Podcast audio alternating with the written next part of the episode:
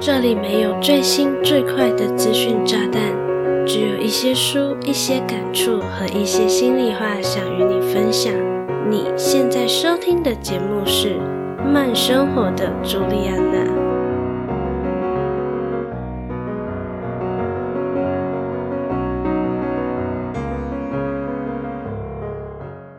你向往着成功与幸福，为了达到设定的目标与期许。你几乎将大部分的精力与时间都投注下去，终于，你盼来了如愿以偿的那一刻。然而，当赞许成功的掌声响起，你却突然觉得一切都变得好不真实，甚至你的内心开始怀疑自己是否能够拥有这些肯定与赞赏。成就感与幸福感稍纵即逝，随之而来的是满心的担心与焦虑。你害怕接下来的自己无法将这样好的成就维持下去，更害怕别人发现你其实只是运气好，并不是拥有真正的实力。你时常有这种认为自己德不配位的感觉吗？那你很可能深受冒牌者症候群的困扰哦。Hello，大家好，我是朱莉安娜，感谢你收听《慢生活的朱莉安娜》第十九集。在这一集的节目里，我将和你分享什么是冒牌者症候群，冒牌者症候群的特征与类型有哪些。我个人的经验是如何，以及你可以怎样改善冒牌者症候群？如果你对本集节目内容感兴趣，想看这一集节目的文字稿，欢迎到慢生活的朱莉安娜的网站，你可以在网址上输入。J U L I A N A C H O O 点 C O M 斜线冒牌者症候群。那我们就开始本集的精彩内容吧。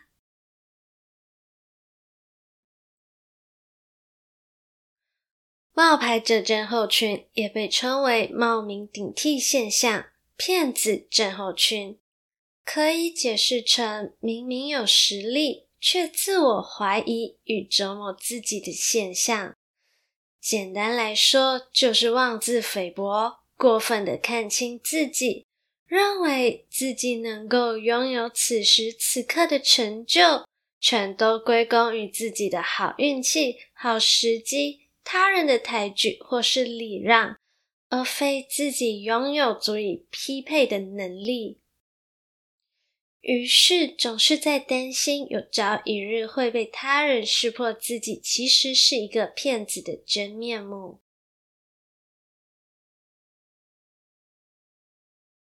那冒牌者症候群有哪些特征呢？每个人对于冒牌者症候群的体验，可能会随着个人的成长、家庭背景、求学与职场经历而略有不同。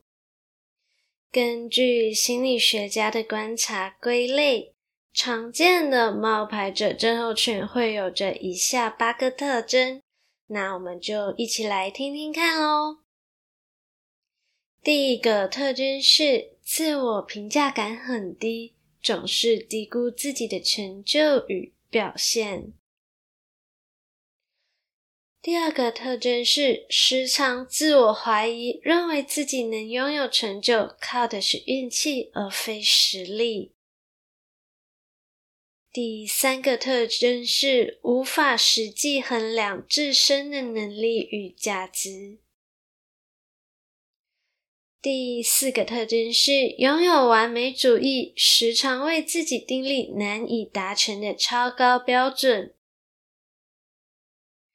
第五个特征是超时工作与过劳，害怕自己一旦休息就会被他人轻松的超越。第六个特征是与人之间保持疏离，避免被发现自己其实名不符实。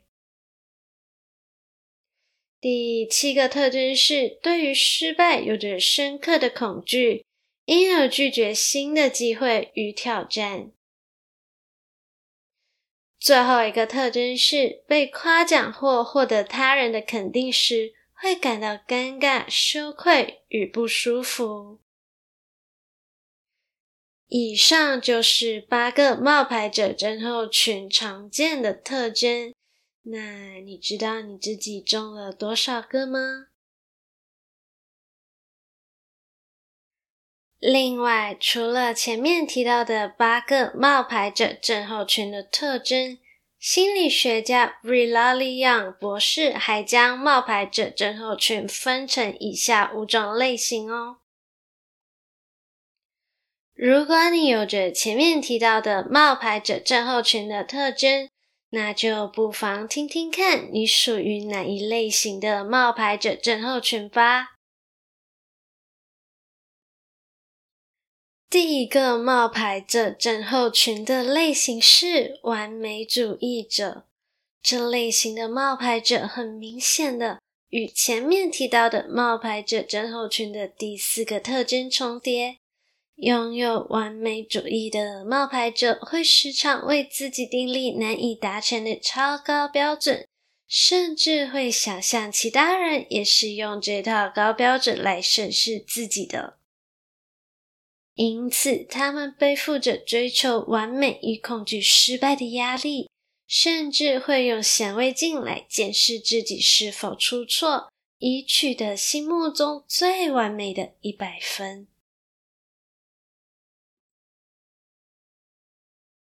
第二个类型是工作狂，工作狂类型的冒牌者，乍听之下可能与前面提到的完美主义者类型有点像，差别在于工作狂类型的冒牌者，往往已经拥有外人眼中很不错的成就，他们却始终认为自己的实力并不足以匹配这样的成就。于是，他们为了让自己拥有能与成就比肩的实力，会拼命的工作与学习，来掩饰心中的不安，因而成为工作狂。第三种冒牌者症候群的类型是个人主义者。个人主义者通常会被形容成不容易信任别人，认为自己亲力亲为才能确保万无一失的人。而个人主义类型的冒牌者保留了亲力亲为的特征，原因却不全然是因为无法相信别人，而是自认为请他人协助是一种无能的表现。同时，他们也不太愿意协助他人，以避免在过程中被他人发现自己其实并没有那么厉害。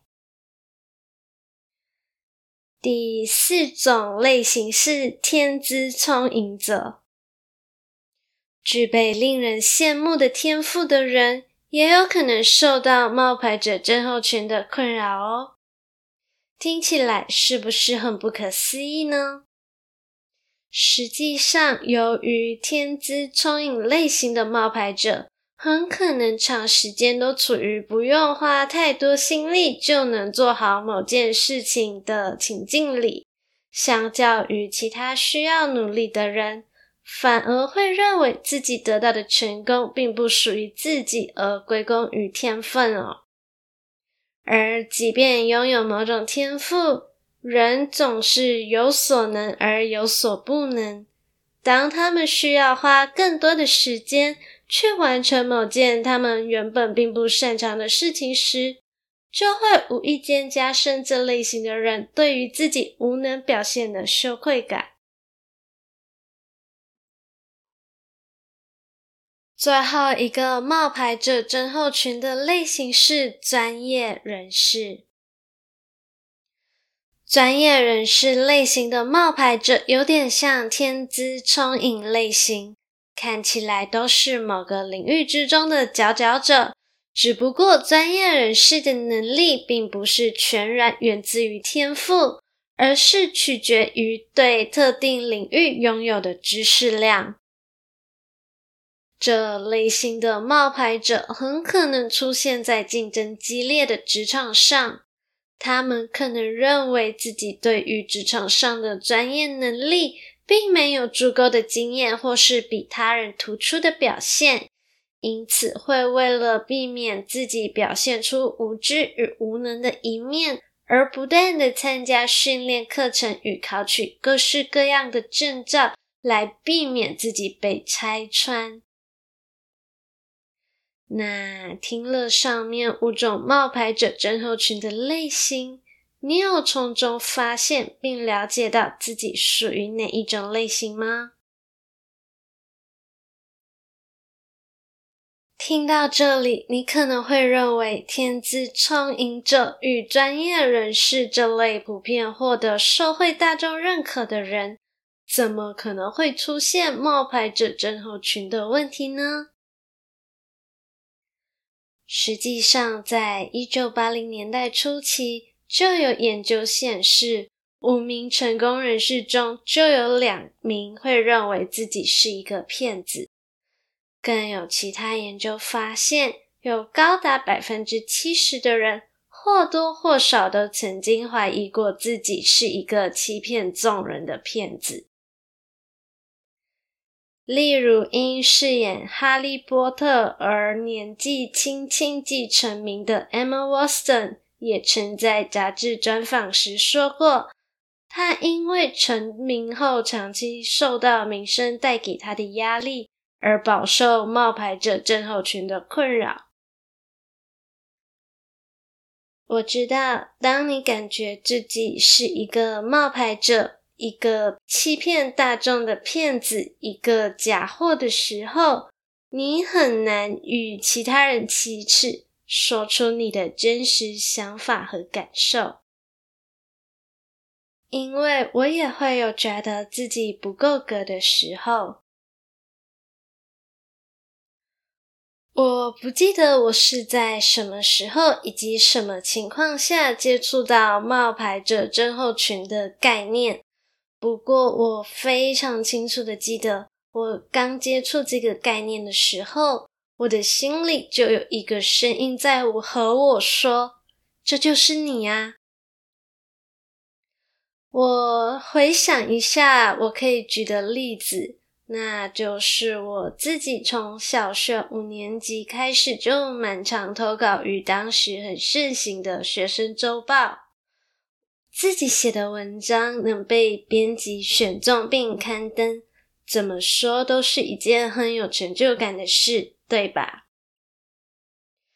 可是随着我认识到越来越多很会写文章，同时文笔与文风都很优秀的人，我就不禁开始怀疑，我的文笔真的有比其他人来得好吗？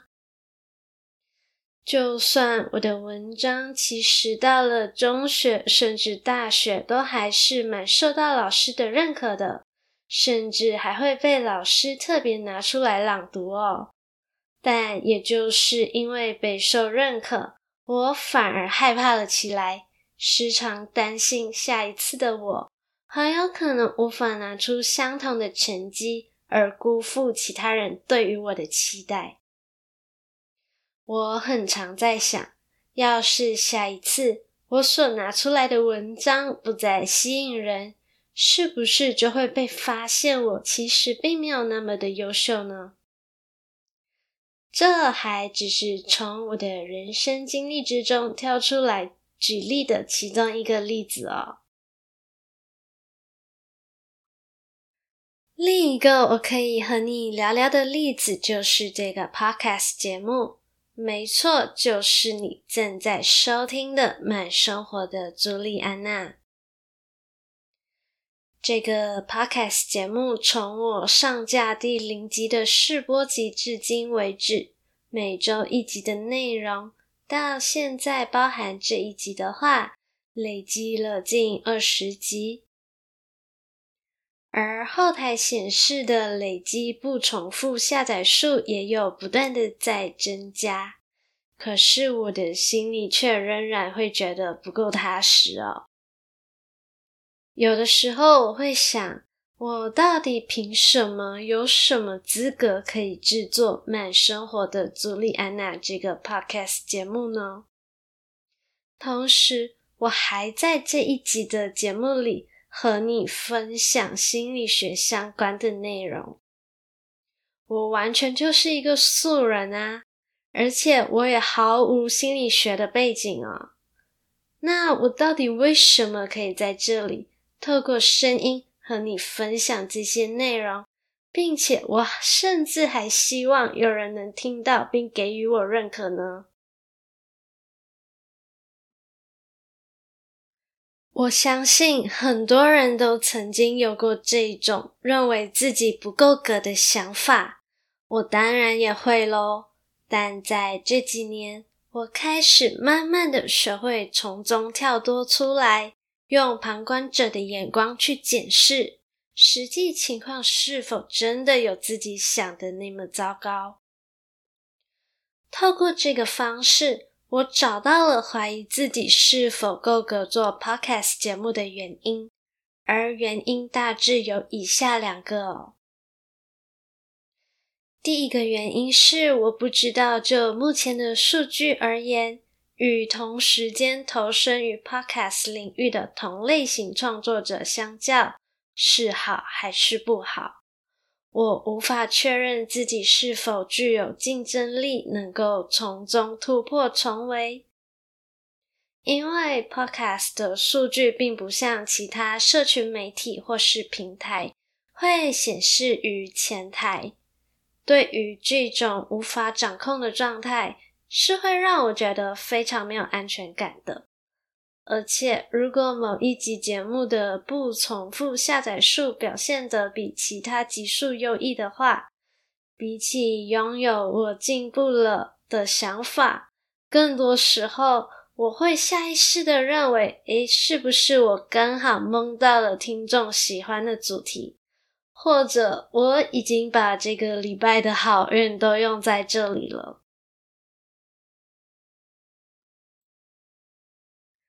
第二个原因是我没有得到太多的及时回馈，当然，来自亲友的鼓励的声音自然还是有的。不过，我心中其实是很期待能有不一样的人告诉我更多不同的想法。如果是对于慢生活的朱莉安娜的 Podcast 节目的肯定，就更好喽。没错，我说的就是正在收听节目的你，还没有给我回馈哦。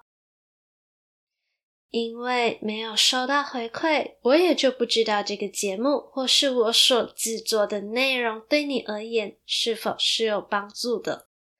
因此，可以的话，我想拜托你，不论你有任何的想法，都欢迎你点击每一集节目资讯栏里的 Google Form 连接。和我说说你的想法，或是到我的 Facebook 和 Instagram 留言，或是私讯给我。假如你一时半刻不知道要给我什么回馈的话，你也可以截图这一集的节目，标记 tag 我，并转发到现实动态，让我知道其实是有人在收听这个节目的。当然，如果你愿意和我分享。你对于冒牌者症候群的想法就更棒喽，因为你这样温暖的举动能让我知道，在这条路上的我并不孤单，而我呢，也会和你一起并肩作战。话说回来，你有发现我刚才提到的两个让我不安的原因？其实都没有明确的指出我究竟是哪里不够资格做这个 podcast 节目吗？说到底，就只是我的内心认为自己不够好而已。如果你和我一样，总是很容易就认为自己不够格，或是凭什么能去做这件事。我想请你这么告诉自己：你未来达成的成果，绝对会比你的背景还来得重要。也许有个硬核的背景，比较能让你的心里觉得踏实。但即便没有这些背景，也并不妨碍你获得理想的成果。那在接下来的小广告过后，我将与你分享：当你觉得自己的面具快被拆穿的时候，有什么办法能帮助你改善与减缓这种令人不适的感受？Hello，我是朱莉安娜。你现在收听的是一则不可跳过的广告哦。因为你听了节目这么久，我还不知道你正在用哪一个 Podcast 平台收听慢生活的朱莉安娜。目前在 Apple Podcast、Google Podcast、Spotify、KKBox、Mixbox、SoundOn 以及 First Story 都可以收听到慢生活的朱莉安娜。欢迎你追踪订阅，同时也可以到 Facebook 和 Instagram 和 Juliana 互动哦。有任何想听的主题或是反馈建议，都可以填写每一集资讯栏中的 Google Form，帮助 Juliana 做出更好的节目内容吧。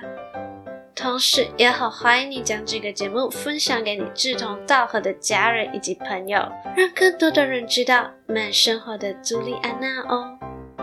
广告结束。让我们继续收听本集的精彩内容吧。那要如何改善冒牌者症候群呢？有一个我超级推荐的做法，那就是你可以先再次收听这个节目，然后告诉自己你并不孤单。这不是我想要逼迫你不断的收听我的节目哦，我只是想让你知道，有很多饱受冒牌者症候群困扰的人，就是因为无法将这样的想法说出来与人交流，而往往觉得很孤单。然而，这并不是事实哦。所以，改善冒牌者症候群的第一个关键就是专注于事实。当冒牌者症候群找上你的时候，会让你产生你并不擅长你正在做的事情的想法。但是这个想法是一种感觉，而非事实。就像我前面说的，我认为我自己不够格在这里和你分享心理学相关的内容。但是事实真的是如此吗？并不是，对吧？因此，你也可以试着将自己的感受与事实区分开来，不论是透过量化数据、结果与回馈都好。实际冷静的执行后，你会发现事情并没有你想象的那么糟糕哦。第二个方法是肯定与相信自己。你要相信，相信的力量是很强大的。不过，这并非是单纯的自我肯定，而是找到自己真正的核心价值。以我做慢生活的朱莉安娜的 Podcast 节目为例。我将我的核心价值放在我的进步以及这件事情所带给我的意义上。当我怀疑自己的时候，我就会想：我有努力吗？与第一集节目相比，我有进步吗？这些答案往往都是肯定的，这也能让我在焦虑的时候成功转念。第三个改善的方法是大方的接受赞美。我想这应该是改善冒牌者症候群的方法中数一数二困难的，因为我们长期都生活在需要谦虚的社会文化里。你是不是每当有人称赞你的时候，你就会脱口而出的说：“没有啦，运气好而已。”甚至会认为对方其实是在和自己客套，或者害怕给对方留下自己是一个容易自满、自大的人，或者骄傲的印象。但是现在，我想请你停止这种妄自菲薄的想法。当有人给予你赞美的时候，说声谢谢就好。大方的接受属于你的肯定。第四个改善的方法是理解失败是常态。我以前是一个超级害怕失败的人，每一次的成功我都归功于好时机，而非自己的努力。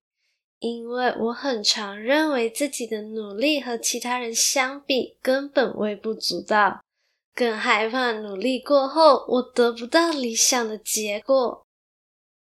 直到最近，我开始转念，理解到失败是一种常态，而成功则是努力过后可能得到的一种结果。努力不一定会成功。但是不努力就不会有机会成功。既然失败是无可避免的，那没有成功好像也没有什么大不了的，对吧？第五个我想和你分享的改善方法是和其他的冒牌者聊聊吧。请容许我再次在这里和你说，你并不孤单，因为在许多人的心里都会有质疑自己的声音。当你愿意说出口，你会发现和你拥有相同想法的冒牌者比比皆是，比如正在和你聊聊的我。你可以将你心中的真实想法告诉你最信任的人，或是听听看别人类似经历与心路历程，以及他们是如何克服内心的恐惧的。如果你实在不知道该找谁聊一聊，我自然是很欢迎你来找我这个冒牌者聊聊看喽。我认为会陷入冒牌者症候群的人，往往都是将眼光放在未来很可能会被揭穿的自己，而忘了回顾自己是如何走到现在的位置并拥有成就的。你不妨想象一下，如果你告诉小时候的自己，现在的你拥有什么样的成就？小时候的你会怎样想呢？我想，小时候的你一定会为现在的你感到骄傲，因为你付出了不少的精力与时间，一步一脚印的走到了现在的位置上。因此，你此刻拥有的掌声与赞美，不为别的，就为你值得。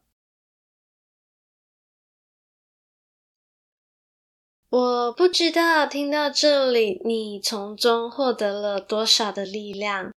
假如你仍然认为自己是一个冒牌货，也没有关系。在节目的尾声，我想再次和你说，你并不孤单。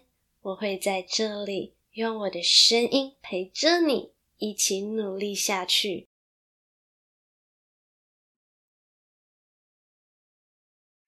最后，非常感谢你愿意在百忙之中收听慢生活的朱莉安娜。